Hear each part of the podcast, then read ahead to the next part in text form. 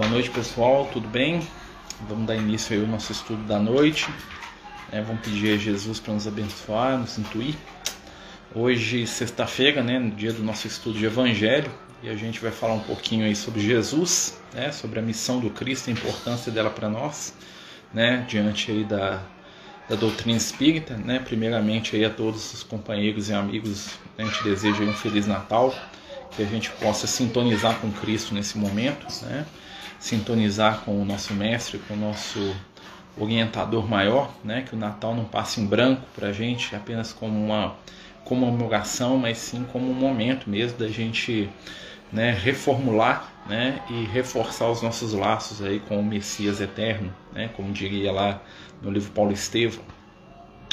Então, pessoal, o nosso objetivo hoje, né, boa noite mais uma vez, é falar um pouquinho sobre o nascimento de Jesus. Né? A gente sabe aí é, que o Natal ele gera um movimento muito grande no mundo, né? O Emmanuel fala assim que apesar de Jesus não ter nascido nessa data, né, que a gente convencionou, né, porque na verdade o que aconteceu é que o Natal é uma comemoração pagã, né, o, é o solstício de inverno, que era comemorado o nascimento de um deus, né, um deus é, de origem é, latina chamada Mitra, né, que era um deus dos guerreiros, e que tinha nascido nesse dia. E o que, que acontece, né? Quando o cristianismo surge lá em Roma, aquela coisa toda, o pessoal mistura, né? Faz um sincretismo ali entre as datas comemorativas e o cristianismo não tinha nenhum dia, né, para se comemorar o nascimento de Jesus. Como havia uma grande festa, né? Que era o dia do sol vencedor, né? Que é o solstício de inverno, o dia, o dia mais longo do ano, né? Na questão da iluminação, né? Era o dia que tinha mais luz do sol, né? Então a, as pessoas começaram a comemorar o nascimento de Jesus também, né, no dia 25 de dezembro. Né, apesar que existem aí alguns estudos né, que falam que basicamente Jesus teria nascido na época de ou em agosto, né, entre agosto e setembro. Tá? Existe aí uma, uma certa disparidade, mas pela, pela descrição climática né, da, da região onde ele nasceu, de Israel, né, o, clima da época, de acordo com o que está no Evangelho, cairia mais ou menos em agosto e setembro. Mas isso também não é muito interessante, né, nem muito é, necessário para a gente, porque o fato não é o dia, né, nem o mês do nascimento de Jesus, e sim né, o impacto que a presença do Cristo causou no planeta Terra e em tantos espíritos, né, como causa até hoje. É, os amigos espirituais falam que é, o nascimento de Jesus não só dividiu a história da humanidade entre antes e depois, como também impactou em todos os seres espirituais que existem nesse orbe, ou seja, todos os espíritos encarnados e desencarnados é, que já estagiaram aqui nesse mundo, aqui nesse planetinha azul, foram impactados pela presença de Jesus na Terra. É, a presença de Jesus funcionou como um catalisador evolutivo, ou seja, a presença de Jesus funcionou como um imã que puxou o nosso processo evolutivo para frente. Né? Jesus na Terra, né, ele era como se ele fosse um, um, um foco de gravidade atraindo né, os nossos espíritos. Então, a presença de Jesus foi um motor evolutivo, continua sendo para a humanidade, um motor de evolução. Só dele estar tá aqui, né, ele impactou de tal forma a humanidade toda que nós evoluímos mais rápido. É, nós estaríamos muito mais atrasados espiritualmente se Jesus não tivesse vindo. Né? Tem um texto de um amigo espiritual que ele fala assim: imaginemos né, que o Cristo não tivesse vindo há dois mil anos. Né? Como estaria o mundo? Né? Como estariam tantos espíritos que foram beneficiados pela sua presença? Imagina como é que ia estar um Emmanuel, que conheceu ele como Publio como é que ia estar um Paulo de Tarso, um Pedro, um Tiago, um Judas, sem o contato do Cristo, sem a vinda do Cristo com certeza estariam numa condição espiritual muito aquém né, do que eles estão hoje. E nós também. Né, porque vários valores da humanidade foram modificados a partir da presença de Jesus entre nós. Né, gente? Então, aqui, para quem está chegando, nós estamos chegando hoje para falar de Natal, né, do nascimento de Jesus né, e da importância da missão de Jesus na Terra. É, então, o Cristo ele vem para polarizar né, as nossas caminhadas e os nossos propósitos evolutivos. Ele é mesmo um sol que nos atrai, né? E a gente está lá orbitando em torno do seu amor, né? Então a gente começa a pensar que né, a comemoração do Natal, na verdade, é uma lembrança de um compromisso assumido. É, boa noite, Silvio. Boa noite a todos. Né? Então, nós vamos começar a pensar que o Natal, na verdade, ele vibra tão forte né, dentro do coração de muitas pessoas, exatamente porque o Natal é um, uma, um relembrar dos compromissos que nós temos né, com Jesus. É, e é muito interessante né, a gente pensar nisso. Por quê? Porque a gente sabe que nós somos espíritos, né, que temos uma caminhada aí evolutiva, né, nós estamos aí aprendendo, crescendo, nos melhorando, e nós somos, né, é, herdeiros de nós mesmos, né, ou seja, nós somos é, seres que estão cada vez mais crescendo espiritualmente, porque estamos evoluindo, estamos aprendendo, estamos melhorando. Né? E aí hoje, né, a gente vê tantas pessoas fazendo festas, se reunindo com as famílias, o que é muito bom. Né? E a gente lembra uma mensagem que o nosso irmão Liel trouxe para a gente, a gente até colocou no grupo aí, né, falando da importância da gente relembrar o Cristo da ação. Né, que é a melhor forma da gente é, trabalhar né, essa gratidão que a gente tem por Jesus é nos tornarmos companheiros né, e colaboradores das suas tarefas espirituais, ou seja, nos tornarmos instrumentos do bem, né, nos tornarmos companheiros para a renovação do nosso mundo. Né, e essa renovação ela já acontece conosco. Né? A nossa história espiritual é uma história na qual o Cristo está sempre por perto. É, é a gente não sabe do passado, vamos dizer assim, se a gente esteve lá perto, se a gente não teve, né, onde que a gente estava encarnado, né, mas com certeza a vinda de Jesus né, impactou na gente. Com certeza hoje nós somos seres melhores porque Jesus esteve entre nós. Por causa do seu exemplo, né, por causa do seu chamado, por causa das suas oportunidades né, que ele nos oferece aí na questão né, do aprendizado, do entendimento, do conhecimento. Né? Uma das coisas que Jesus veio fazer na Terra é matar a ideia da morte. Né? A vinda do Cristo ele destrói a ideia da morte, né? voltando da morte. Né? Então Jesus ele vem até nós para iniciar um processo de autoconhecimento. Ele vem nos ensinar quem nós somos e o que, que nós estamos fazendo aqui. É, e é interessante que quando Jesus vem na Terra, é como se ele virasse para a humanidade toda, ele virasse para a gente e dissesse assim: Eu sou você amanhã. Né? Quando ele fala assim: ó, Tudo que eu faço vocês poderão e muito mais, ele está se referindo à nossa capacidade de ser perfectível. Né? Então Jesus se coloca não como um ser para ser adorado, apesar que ele gerou adoração em torno da figura dele, mesmo que involuntariamente, em nenhum momento Jesus teve interesse né, em ser adorado, ou em ser transformado numa divindade, ou em ser considerado um ser superior a quem quer que seja. Né? A vinda de Jesus foi exatamente para nos mostrar o nosso potencial. Né? Como diria lá o Lucas, estar ao lado do Cristo era perceber que nós somos sementes e que existe a árvore pronta da semente que nós somos. Ou seja, olhar para Jesus é ver o nosso potencial, é ver aquilo que nós damos conta, é ver aquilo que nós podemos alcançar e atingir.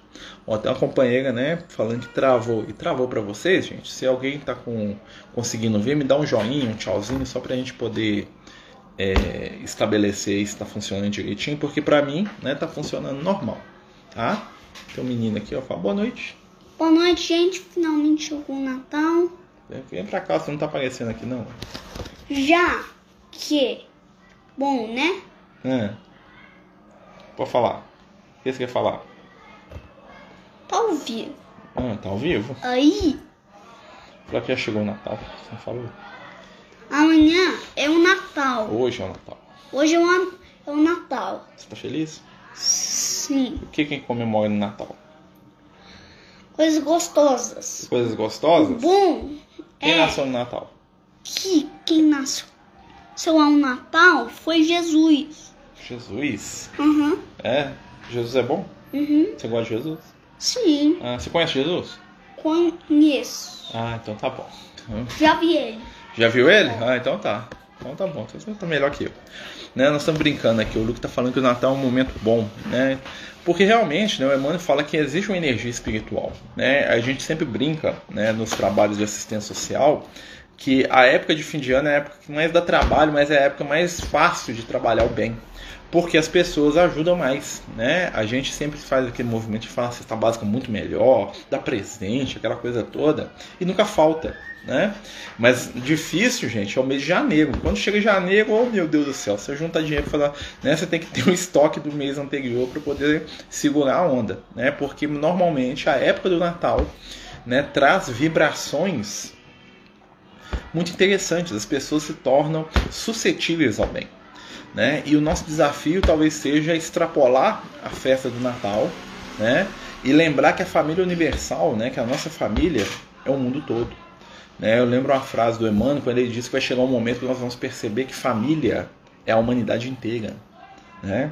E esse conceito espiritual de família sendo a humanidade inteira é o que nós buscamos aí, né, com essa questão do Natal, né, com essa questão aí da, da, da nossa capacidade de observar né, a, a dor alheia, né, porque tudo hoje é fundamental girar em torno da empatia. A empatia é uma das emoções mais necessárias para o nosso processo evolutivo, porque é através da empatia que nós vamos amar, porque só ama quem sente, só sente quem se conecta, quem se liga, né, Mal? Bom, filho? Você falando de Jesus aí, viu, Mal? Você pode falar o que você quiser também, tá bom, meu amigo? Né? É, então nós estamos aqui falando, falando um pouquinho sobre o Cristo, né, o governador do planeta, o ser que criou né, o nosso mundo aqui, que criou o planeta Terra, né, que é o orientador espiritual do nosso mundo, desde o dia que ele iniciou até quando ele vai se tornar né, é, poeira de estrela de novo. Né? Jesus está à frente desse processo. Diga, o que, que você quer falar? Ah, aquela pessoa que você falou é Deus? Quem? Ah, Quem? o que você falou que criou o nosso mundo? Quem criou o nosso mundo? Quem que você acha? Nosso mundo terreno. É, o planeta Terra. Quem criou o planeta Terra? Deus. Deus? Aham, ele É. fez tudo sozinho. Deus fez tudo sozinho? Coitado de Deus, né? Né? Na verdade, quem criou a Terra foi Jesus, tá? Tá. Deus deu o material, Jesus, Jesus foi o pedreiro, vamos dizer assim, tá bom? Sim, foi o ajudante. Foi o ajudante, né, Luke? Jesus foi o ajudante, É exatamente. claro, ele gosta de ajudar a gente também. Jesus gosta de ajudar a gente também, exatamente, né? Filosofia do Luke aí, né? Mas voltando aqui, né? Então nós temos em Jesus o, o governador da Terra. né? Nós temos em Jesus o ser responsável pela nossa caminhada evolutiva, o ser que é responsável por nos guiar né, dentro do início do nosso processo de evolução. Porque, para quem não sabe, né, o nosso estado evolutivo é uma é iniciante ainda. Nós somos crianças espiritualmente falando. O que acontece quando a Terra atingir seu final? Mas se Jesus daí vai para outro lugar, começa outro mundo? Imagino que sim, meu amigo. Né? Eu acho que quando a- o planeta Terra chegar no seu processo final, né, que a gente sabe que os mundos têm uma certa duração, né? E pelo que a gente sabe da ciência, a Terra está na metade da dela, ou seja, ainda tem metade do que. Né, nós estamos na metade da história do planeta.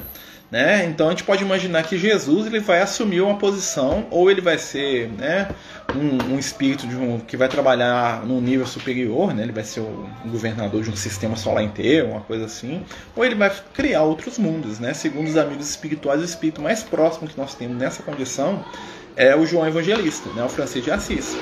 Né? Quando.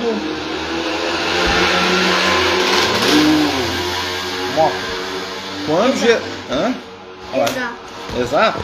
Então tá, então fala, ó, a tia Paola tá aqui, dá, dá tchau pra sua tia, tia Paola. Dá tchau pra ela. Tchau. Pergunta como é que tá o Luiz Miguel. Como é que tá o Luiz Miguel? É, nós estamos saindo aqui pra perguntar pra tia dele como é que tá o primo. Tá voltando, né, Jesus? Ó, voltando, né, pessoal? É, O que que acontece, né? Quando o mundo chega no seu estado evolutivo pleno, né, assim como nós, né, ele vai é, dar origem a outros, né? Então a Terra vai chegar um momento que ela não vai ter mais vida, né? E o elemento que faz a Terra vai voltar para o espaço como poeira, como- né? Que vai dar origem a outros mundos, né? Tanto é que o Emmanuel no livro Caminho da Luz ele fala, né? Que os mundos onde Jesus fez a evolução deles, ou seja, né? Que a gente nem sabe quando, tá? Já se perderam na poeira dos sóis, ou seja, já não existe mais.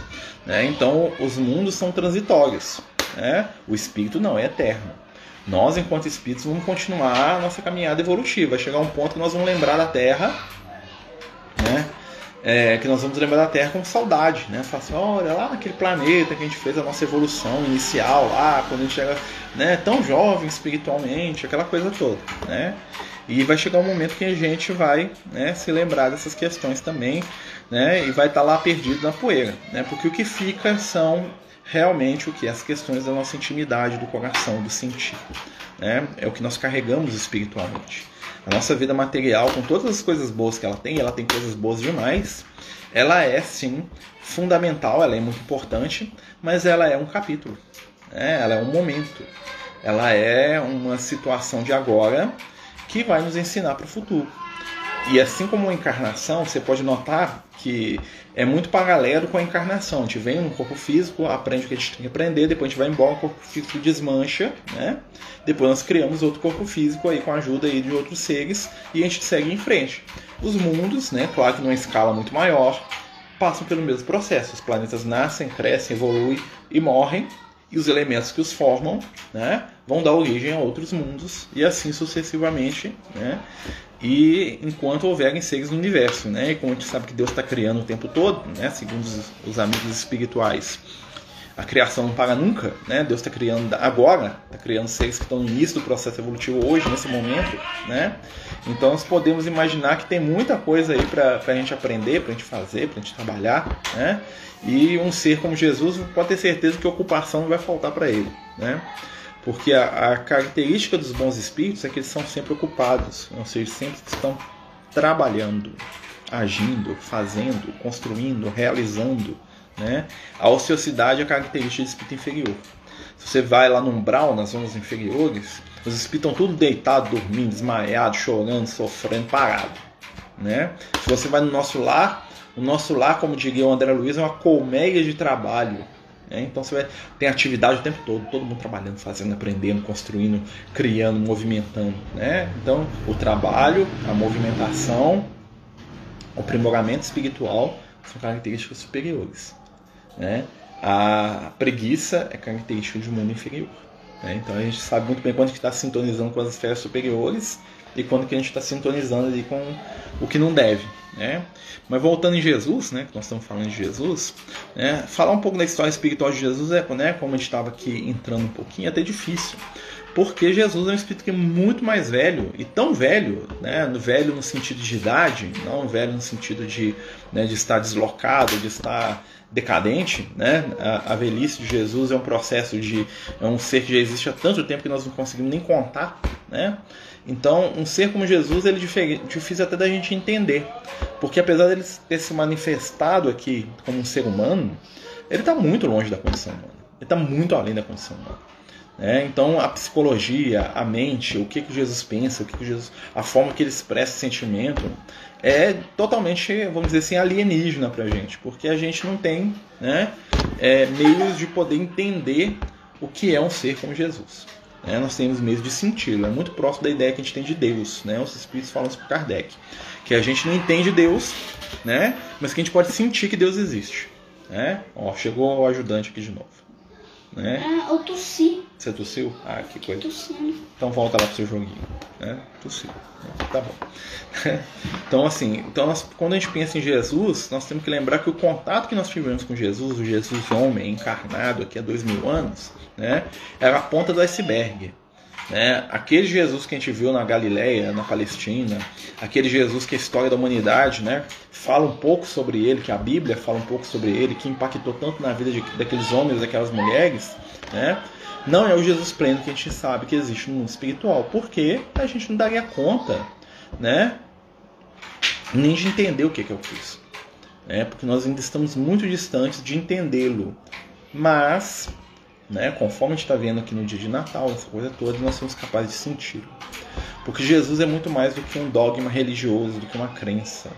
Jesus é um ideal. Jesus é, é uma sensação amorosa. Né? Eu lembro uma vez com um amigo espiritual, que o Leal falou isso pra gente, falou assim, ó, é, muitas vezes Jesus está perto da gente, a gente não percebe. Ele falou assim, quando Jesus está, que a gente percebe a presença de Jesus, mesmo que a gente não veja, né, é a sensação da plenitude do saber e do sentir. Isso é profundo, né? Como é que seria isso? É como se você estivesse imerso no entendimento, ou seja, você entende, você compreende tudo que está acontecendo, e imerso no amor. Né? Então você tem a sensação de que você é amado, que você é especial, porém único. Né? E ser especial não é ser melhor. Tá, gente? É muito diferente ser especial ser melhor. Porque todos nós somos especiais. Todos os seres da criação. Porque todos nós somos únicos. Por sermos únicos, nós somos insubstituíveis. Né? Nós somos obras de arte que são forjadas pelas nossas próprias escolhas. Nós somos a obra de arte de nós mesmos. Nós somos o artista de nós mesmos, o artífice, né? o construtor de nós mesmos, dos nossos destinos. E quando a gente olha para Jesus e a gente vê todo aquele amor, toda aquela bondade, todas aquelas características que a gente acha né, divinas, né? Já visto que muitos de nós adoram Jesus como se fosse o próprio Deus. Uma coisa que a gente tem que pensar é o seguinte: tudo que ele faz, um dia nós vamos fazer também. Ou seja, Jesus é um estado a ser atingido. Jesus ele está num ponto que eu, você, qualquer um, vamos chegar um dia. Ah, mas vai demorar milhões de anos, não tem problema, que nós vamos chegar lá, né? Com certeza. Ou eu vou repetir a pergunta de quarta-feira. Em tantos povos existentes na época do Cristo, por que foi escolhido o povo judeu para que ele nascesse? Porque o povo judeu tinha um conceito de Deus único. Né? A maioria dos povos na época eram politeístas, né? E ia ser muito difícil Jesus estruturar a proposta espiritual nele, naquele povo. O que, que acontece? O povo de Israel, ele herdou os conceitos mais profundos da religião dos egípcios, por isso que Moisés estava lá. O Moisés pegou a religião deles, dos egípcios, que já era uma religião das mais profundas do mundo, né? tinha um conceito mundo espiritual, de vida depois da morte. Né? A religião dos egípcios tinha um conceito de responsabilidade moral muito grande. Né? Eles tinham lá a lei de Maat, né? que era uma deusa da justiça. Né? Então os egípcios acreditavam que para você ascender espiritualmente, você tinha que ser virtuoso. E isso é uma coisa que os judeus herdaram. Né? E aí o que aconteceu? Moisés pegou essa religião dos egípcios toda, né? fez ali uma. Um, enxugou as alegorias, enxugou lá os simbolismos e criou o judaísmo, que era uma religião já mais preparada para lidar com a ideia de um Deus único, de um Deus que era imaterial, ou seja, que era um Deus que não tinha forma, pelo menos forma compreensível. Espera só um pouquinho, tá? E que é, seria de fácil entendimento para as pessoas. E aí Jesus vem no meio daquele povo exatamente por isso, porque estava dando conclusão a esse processo que começou lá com Moisés, lá no Egito Antigo. Quer falar? Uhum. Então fala. Finalmente eu tô de férias. Ai meu Deus. Também, né? Hum. O que eu já fiz todas as atividades da, da aula do primeiro ano. Tá, mas agora eu falo de Jesus. No né? próximo é de segundo ano. Tá bom, tá bom. Você foi pro segundo ano, né? Uhum. Você evoluiu, né? Uhum. Você evoluiu? A gente passa de ano porque a gente come. É, exatamente, passou de ano. Lá ele tá falando que ele passou de ano, ou seja, ele evoluiu, né? Até na escola o processo evolutivo se dá, né? Então ele fez as atividades, ele estudou, reclamou só muito, né? Não reclamou, não reclamou nada, né, das atividades, né? Você não reclama não? Ah, não mais, eu acho. Então tá, espero que você não reclame mesmo não, reclama, quer falar né? Mas é, é, é o processo evolutivo, né? Então, assim, o povo de Israel, voltando aqui na, na questão do migo, o povo de Israel ele foi preparado, por quê? Porque ele recebeu as tradições espirituais do Egito através do Moisés, né? o Moisés filtrou aquilo, e o ambiente espiritual ali era mais fácil para Jesus trabalhar. Né? Ou seja, o povo de Israel é uma evolução natural do Egito. Né? O povo de Israel, quando ele vai para o Egito, aquilo tudo foi programado pela espiritualidade. Não para acontecer do jeito que aconteceu na base da violência, tá, gente? Aquilo ali não, não era, não.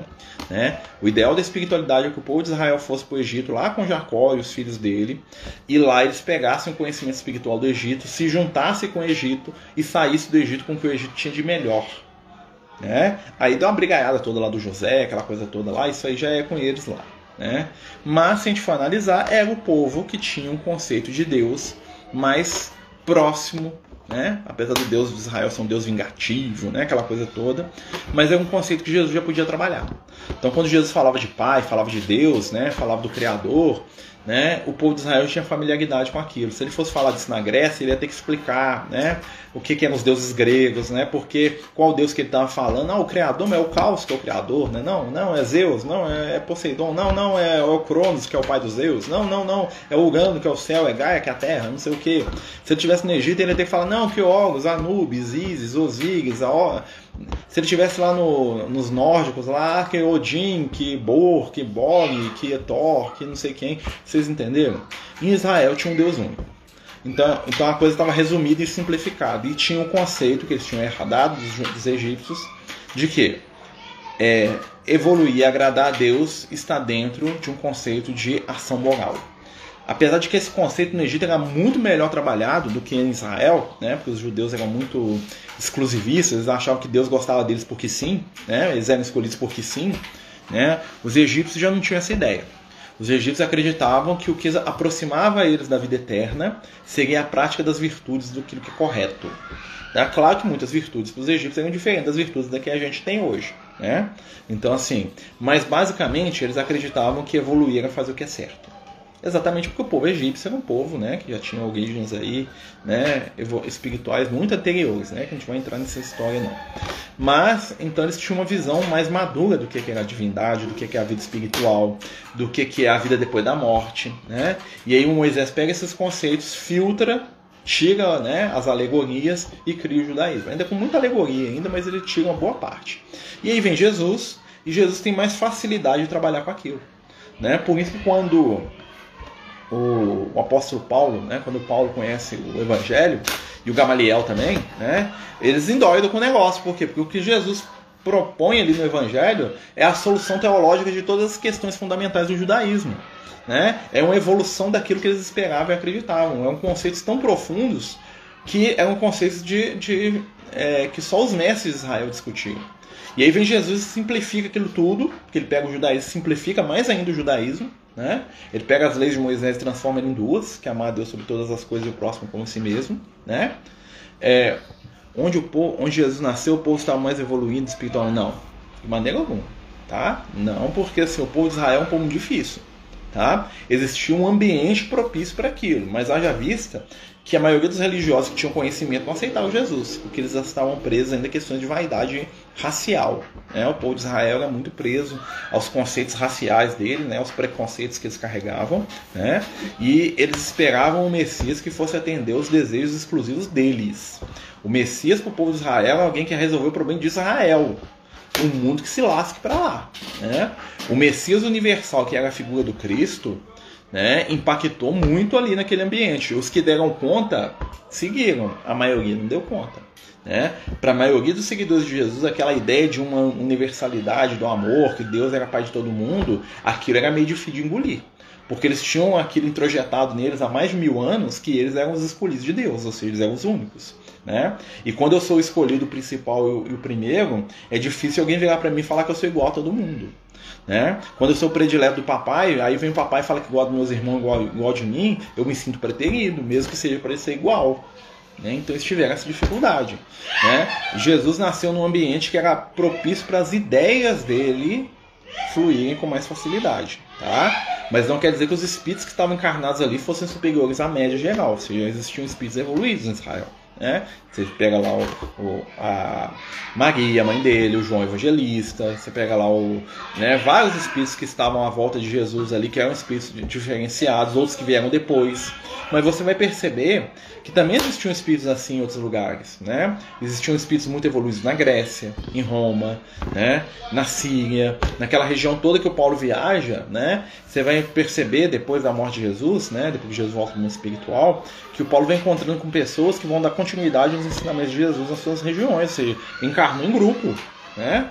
Veio todo mundo e falou assim: ó, nós vamos reencarnar. Você, você encarna ali, você encarna lá, você encarna na Grécia, você encarna no Egito, você encarna na, na Etiópia, você encarna lá. Aí eu falei: como é que nós vamos fazer? Preocupa não, tem esse cara aqui, ele vai sair rodando o mundo aí, a missão deles vai ser acordar vocês para os compromissos que vocês assumiram. Vocês, a única coisa que vocês vão ter que fazer é receber ele e ouvir, que é o Paulo entendeu? E aí cada um deu seguimento ao propósito, tá? Então, assim, na verdade, se a gente for analisar em alguns aspectos, o povo de Israel estava até atrás, tá? Eles tinham uma facilidade religiosa, né? a, estrutura religiosa deles era favorável para Jesus desenvolver as ideias do Evangelho, só isso. Né? Nem as pessoas que estavam dentro da religião, muito, muito pelo contrário, já viu os problemas que eles causavam. Talvez Jesus tivesse nascido na Grécia, né? ele teria, ele não teria sido morto tá? Ele é, só que ele ia estar tá sendo engolido ali por um monte de sofisma religioso ali, o negócio ia, ele ia passar a vida inteira debatendo com os outros lá e o trem não ia andar, né? Em Israel a coisa era mais apaixonada, mas fluía mais também, tá? Então, né? Pode ser, não é porque os judeus são melhor que ninguém, não, muito pelo contrário, tá, gente? Né? Todos nós somos semelhantes, lembrando, né? é, o povo de Israel também somos nós. Né? O Dr. Bezerra de fala que a maioria dos espíritos encarnados hoje são descendentes do povo de Israel. Seja, são espíritos que na época de Jesus estavam encarnados lá em Israel.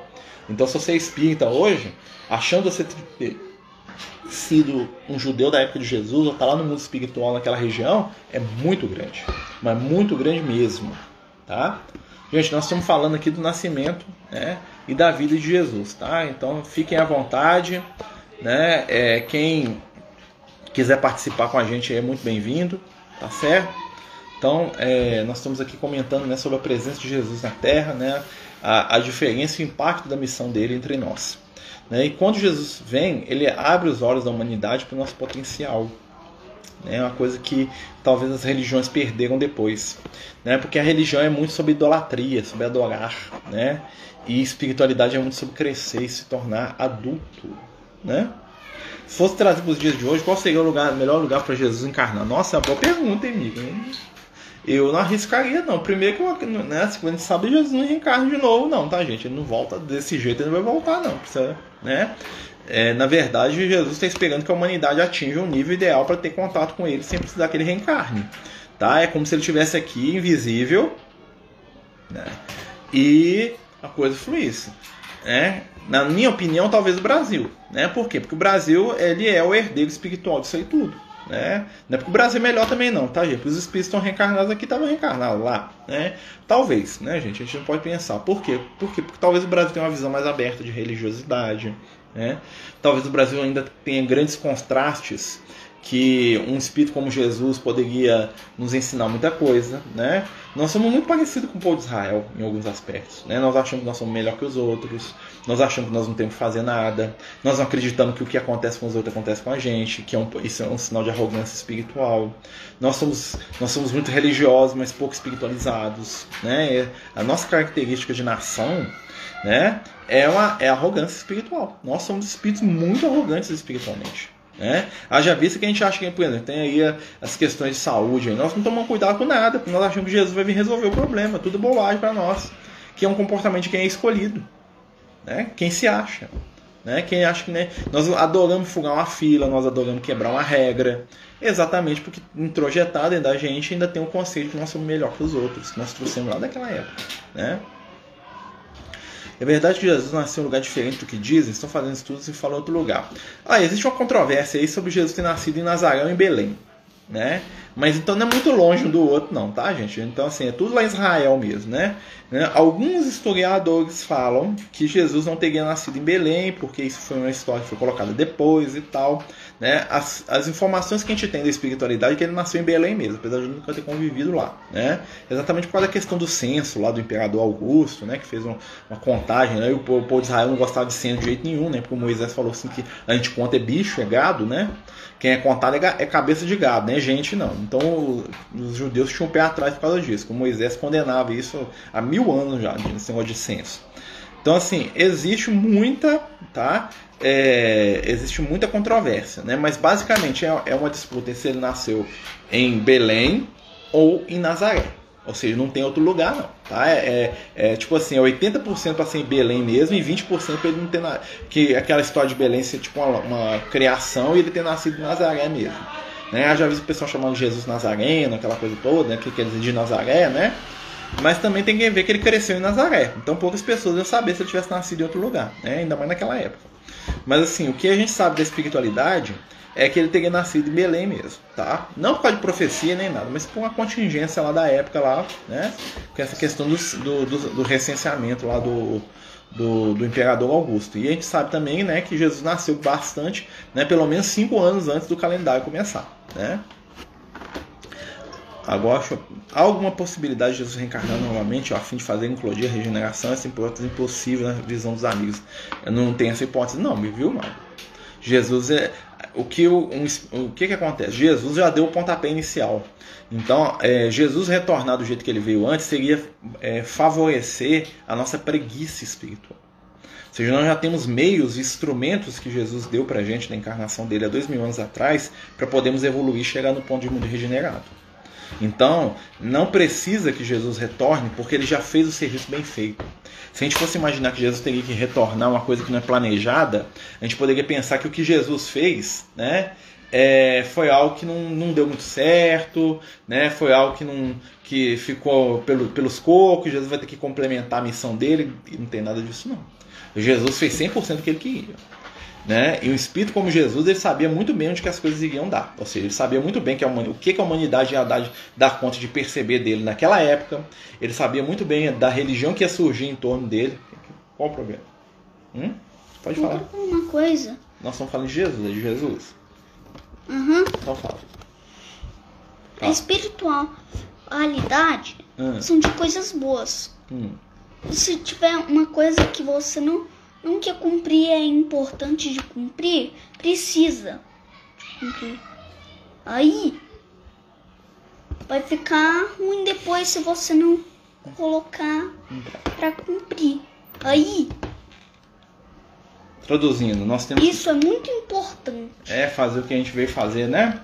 Aham, Mesmo que a gente não queira no momento, né? sim. É isso aí. Tem coisas que nós temos que fazer mesmo que a gente não queira. Né? Tomara que faça, porque aqui, quando não quer fazer um trem aqui, azeda, né? É brincando, né, gente? Mas assim, é, Jesus retornar seria dizer que o plano dele deu errado. Né? Mas, Marcelo, será que no momento da, do final da regeneração Jesus não poderia se materializar no plano físico só para marcar um momento?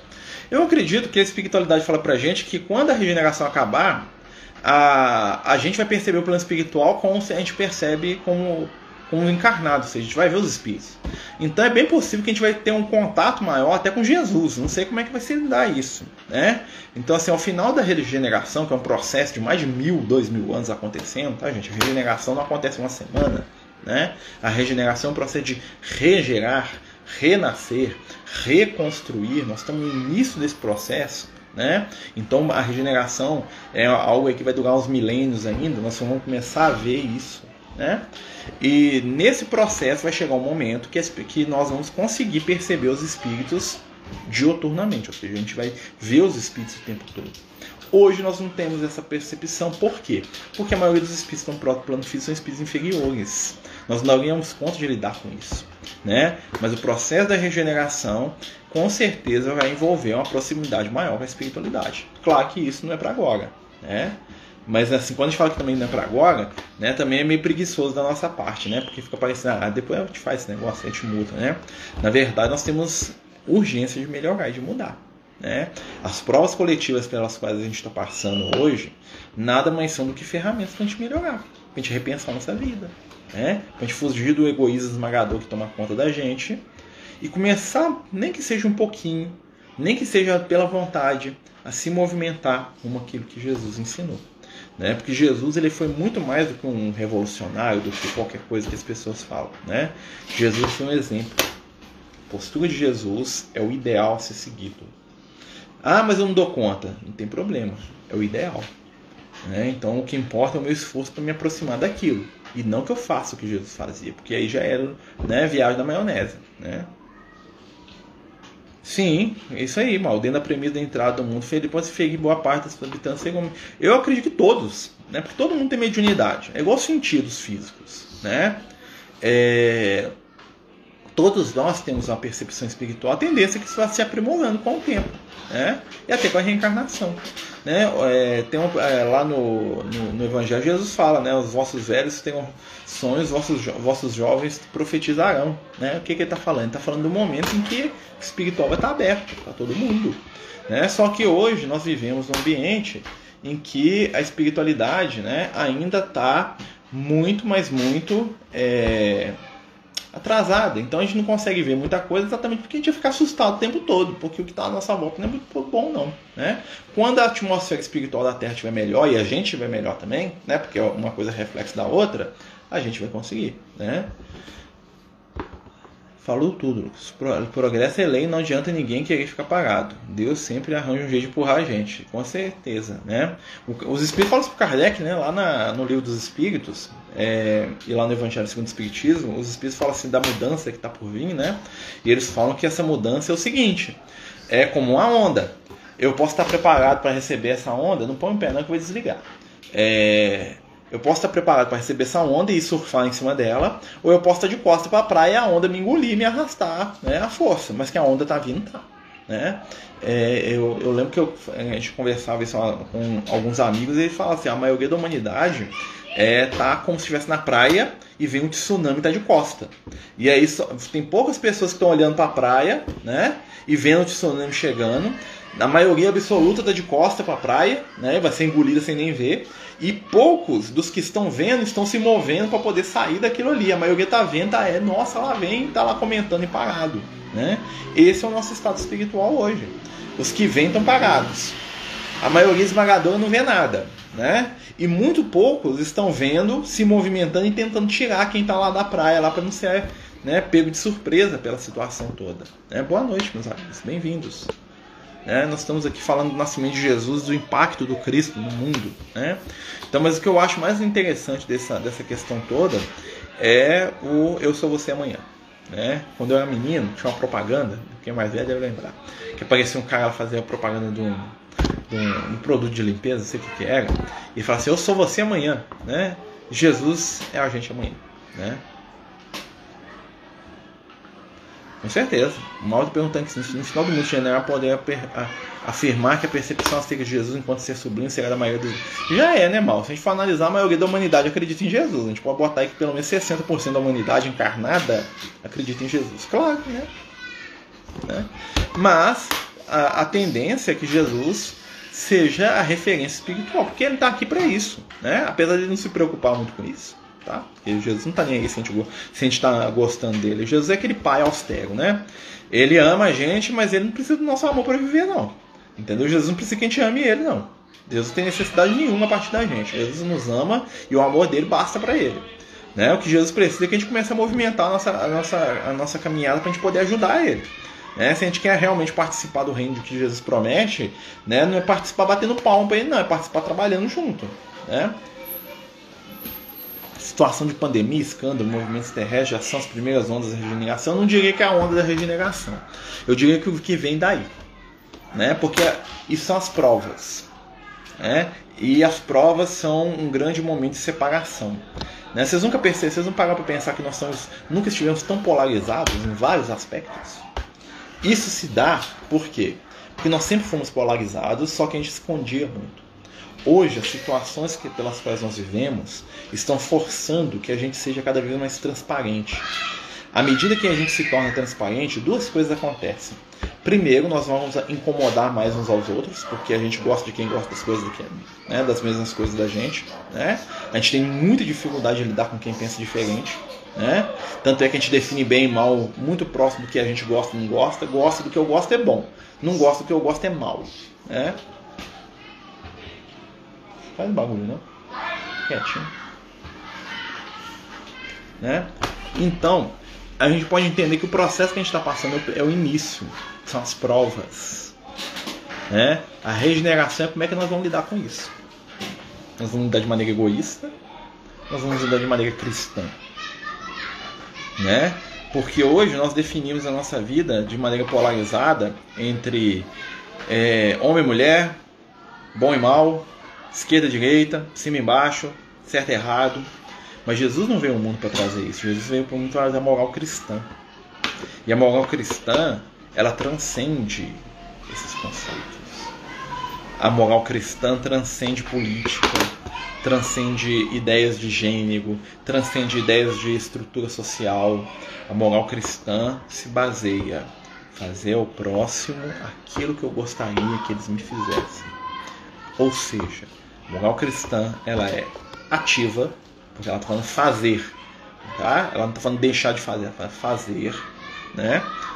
E ela nos ensina que ser sintonizado com Jesus é simples.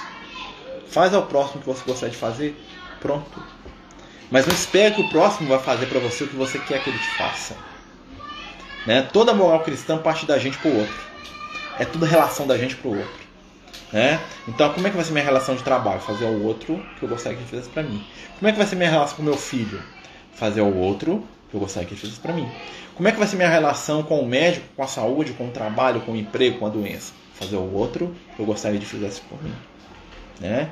Esse é o grande, vamos dizer assim, o grande padrão que a gente tem que buscar, que nós não estamos buscando.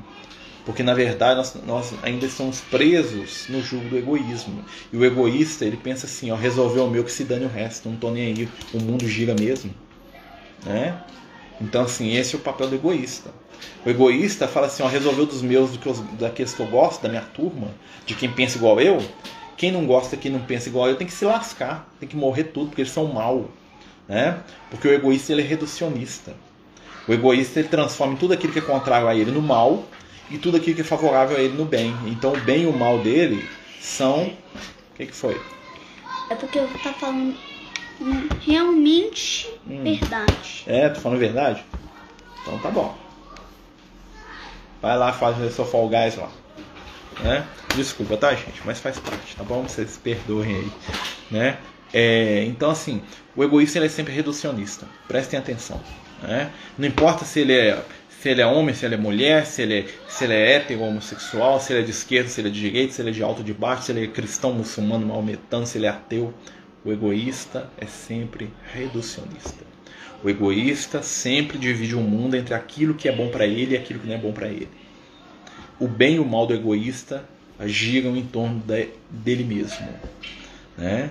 Então, a moral cristã nunca é egoísta, porque a moral cristã a base dela é fazer ao próximo aquilo que nós queremos que eles nos façam. Então eu não egoízo o meu próximo, eu não agrido meu próximo, eu não desdenho do meu próximo, eu não desejo a morte do meu próximo. É, eu não desrespeito o meu próximo, mesmo que ele não acredite no que eu acredito, mesmo que ele me desrespeite. Porque quem tem compromisso com a moral cristã é quem se diz seguidor de Jesus. Eu não posso exigir que quem não acredita em Jesus tem moral cristã. Eu não posso exigir que o Marcelo tem moral posso exigir nem que meu filho tenha moral cristã. Posso tentar ensinar para ele, através do meu exemplo. Tá? Mas eu não posso exigir que o meu filho viva de acordo com a moral cristã, porque isso é da consciência dele. E quando a gente aprender que o mundo regenerado é um mundo no qual nós vamos ser seres sintonizados com o que está dentro da nossa consciência para o melhor, o mundo todo vai melhorar. E como reagir quando fazemos aos outros que gostaríamos que fizessem a nós e recebemos somente ironia e ódio? Vamos reagir como Jesus ensinou. Né? Alegrai-vos e exultai, porque o vosso nome está escrito no, nome, no livro do céu. Quando mentindo disserem todos mal de vós por causa do meu nome. Né? Porque eles não sabem o que fazem.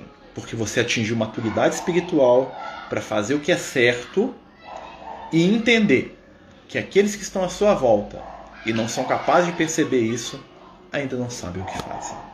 Que é a postura espiritual do Cristo. Ele veio à Terra, ele trouxe a lei do amor, ele doou a si mesmo para nós, porque ficar encarnado aqui é uma coisa que ele não precisava. Né? Nós não entendemos, né? e eu acho que pior do que os que mataram Jesus foram os que vieram depois e deturparam a mensagem dele.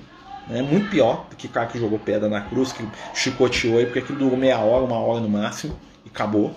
Né? Muito pior é, o, é aquele que pegou o evangelho e deturpou o evangelho e usou o evangelho para escravizar a consciência em vez de libertar a consciência. Porque infelizmente hoje o evangelho é a maior ferramenta de quê? De prender pessoas que existem. Por quê? Não é culpa do evangelho, não. É culpa de pessoas que manipulam o evangelho a bel prazer. Por isso que a verdade né, é a verdade que está escrita no coração do ser humano. É algo que nós devemos trabalhar. Né? Compreender, amar, fazer a nossa parte seguir em frente. É assim que os espíritos iluminados agem. E é por isso que eles estão tão bem. Porque eles não se prendem. Esperar de quem não tem para dar é maldade. Esperar de quem não tem para oferecer é desequilíbrio. Entendeu? Então Jesus espera da gente no momento adequado. Hoje Jesus sabe o que ele pode esperar do Marcelo. E é muito pouca coisa. Né? Mas ele, Jesus não quer que eu seja o, o, ele. Ele quer que eu seja o melhor Marcelo que eu puder. Isso ele espera de mim. Mas ele não se ilude. E o amor está em não se iludir. Né? Você ama do jeito que o outro é. Isso é amar. O mais passa o limite. Né? Meus amigos, nós estamos chegando no final do estudo, né? Já passamos aí da hora, falamos muita coisa sobre Cristo, né? E lembra, né? O que a gente dá, amigo, é o que a gente tem dentro de nós. Então cada um dá pra gente o que tem. Né? Eu lembro muito da frase de Jesus quando ele foi reencarnar, né? e ele fala para os discípulos do mundo espiritual, para aqueles todos, ele reúne todo mundo no mundo espiritual, e ele fala assim: Olha, nós estamos levando amor para eles, eles vão dar para a gente a morte, porque é o que eles têm para dar. Cada coração dá daquilo que possui. Nós temos o compromisso de dar o nosso melhor, porque é o melhor que temos no coração. Eles vão dar o melhor que eles têm. E entender isso é o nosso dever. Né? Hoje eu vi uma pessoa dizer que para salvar o mundo Deus deveria jogar uma bomba no planeta e começar tudo de novo. É porque é uma pessoa amargurada. Quem fala assim é uma pessoa amargurada que perdeu a esperança. Né? Na verdade, né? Porque na verdade perdeu a esperança. Porque não compreendeu a mensagem de Jesus. A mudança não vem do lado de fora. Né? E a melhor mudança que a gente pode ter espiritualmente, né? É o que? Crescer. Amar. Deus não vai destruir nada. Tá tudo dentro da lei divina. Eu que preciso ser menos egoísta para poder fluir melhor. Né? Silencie e ora. Né? Porque não sabe o que faz. A pessoa está desesperada, está amargurada. Né? Tem muitas pessoas amarguradas hoje que escolhem a violência, que escolhem o ódio. Né? Não foi isso que Jesus nos ensinou.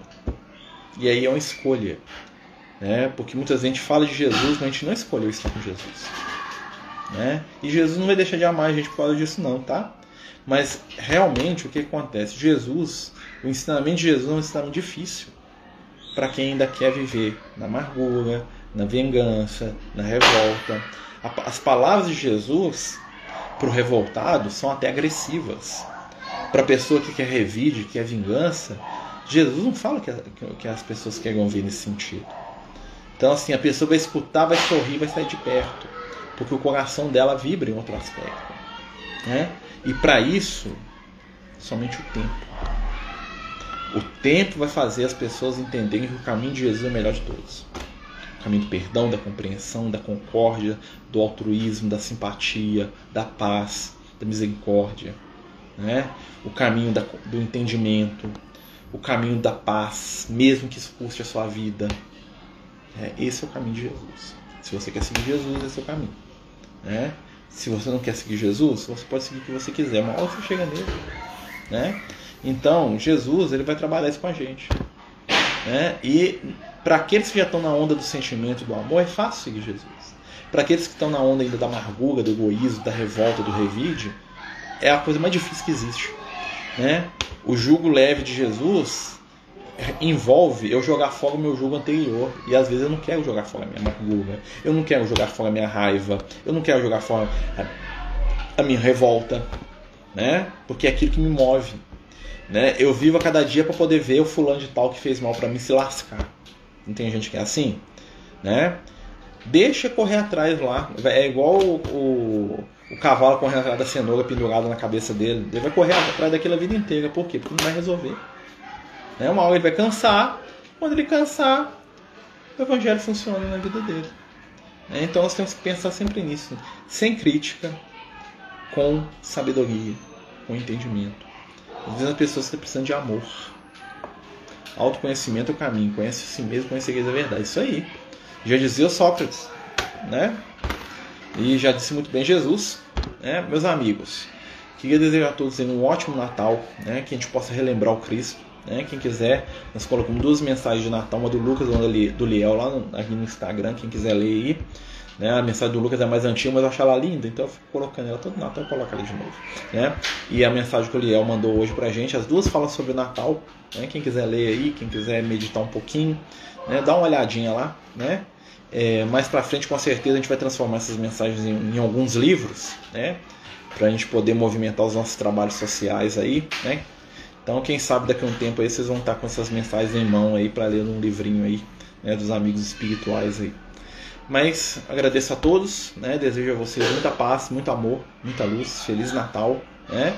Domingo nós estamos aí continuando o estudo do livro Nosso Lar, nós vamos pro capítulo 7, se eu não me engano, né? Que olha que eu confundo muito mas ser o 7 mesmo. Né? Fiquem todos com Jesus, viu, meus amigos? Muita paz, muita luz, muito amor. Né? Façam ao próximo aquilo que vocês gostariam de receber. Sempre. Né? Boa noite pro pessoal aqui, Luke. O Luke ficou nervoso que perdeu no jogo, né, Luke? Ficou nervoso? Hã? Dá boa noite. Boa noite, gente. Feliz Natal. Feliz Natal. Mas eu vou tentar ficar ner menos nervoso. Fala. Vou tentar ficar menos nervoso. Desculpa. Ah, Muito bem, vai tentar. O que importa é tentar. Vai, daqui a pouco ele grita aqui que perdeu o jogo. né? Meus amigos, muito obrigado. Muito obrigado mesmo. Fiquem com Deus. Até domingo, se Deus quiser. Muita paz, muita luz. Deus nos abençoe hoje e sempre. Envolva cada um de vocês as melhores vibrações de amor, de paz, de afeto, de carinho. Abençoe os seus lares e não se esqueça: em torno de cada lar, né, a luz pode ser distribuída. Fiquem com Deus. Tchauzinho. Muita paz.